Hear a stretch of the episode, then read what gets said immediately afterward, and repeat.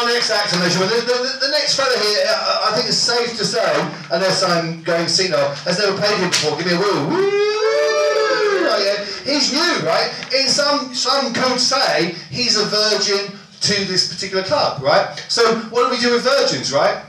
No, we- Humiliate them! No, no, that, that wasn't the answer I was looking for back of the room.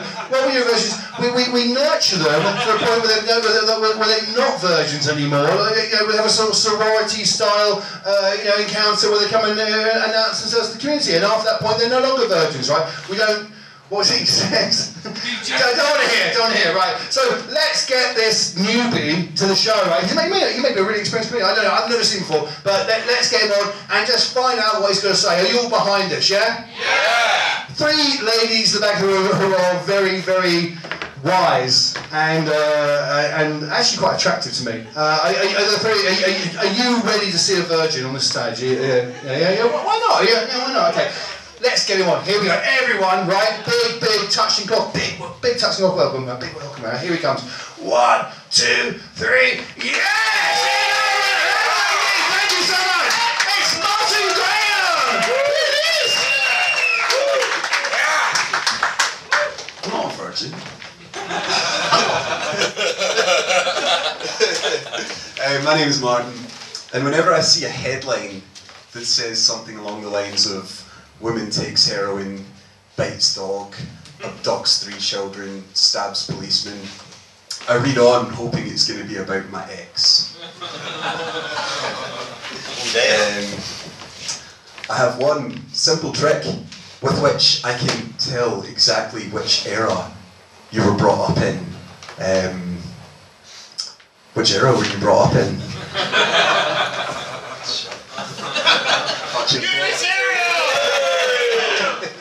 um, Martin's act is disjointed and bad, and I don't know any other words for bad because I didn't go to school.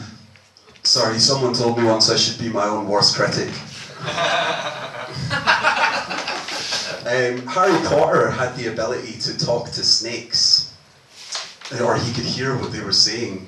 And I think um, he was really lucky to have been born in the UK because he'd never have got any peace if he was born in Texas or Australia. Or if he had the power but with spiders, he'd just be lying in his bed and they'd be like, oh, Larry, I think she's going to leave me. Like, Shut the fuck up! Uh, when I lie in a text, I deliberately type it wrong so that autocorrect tells the lie, and I didn't. Um, has anyone heard that song, Uptown Funk? Unfortunately. Yeah, I'm just wondering. Just no joke. Um, my dog died recently. Yeah, thank you. Um, it was really sad, um, but now, I, I, like from it, I've gotten a lot of wisdom and a lot of maturity from the whole experience. And now, uh, when I see a dog owner out with their dog enjoying their furry companion's company, I always go up and impart some of my wisdom to them. And I go up and I say, "One day your dog's gonna die."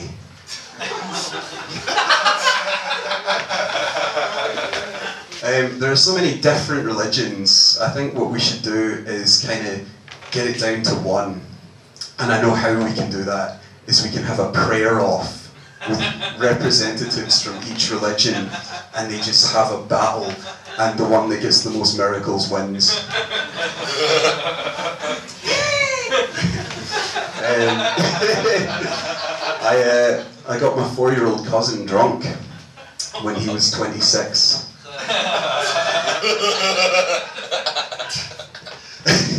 um, Brookline, Massachusetts yesterday became the 10th American city to want Trump to be impeached. And that really scared me because I didn't know that cities carried that kind of power.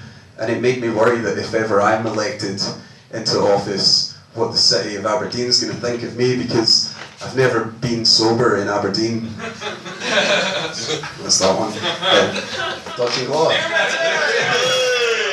I think it's great that they do comedy in here. I just wish I did too.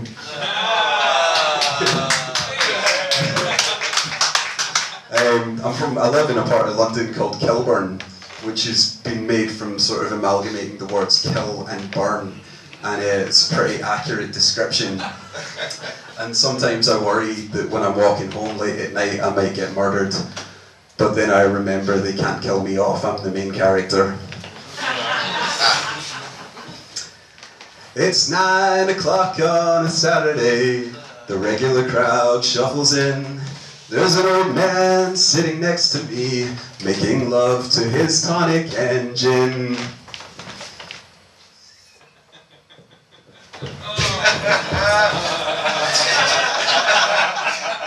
Thank you guys very much.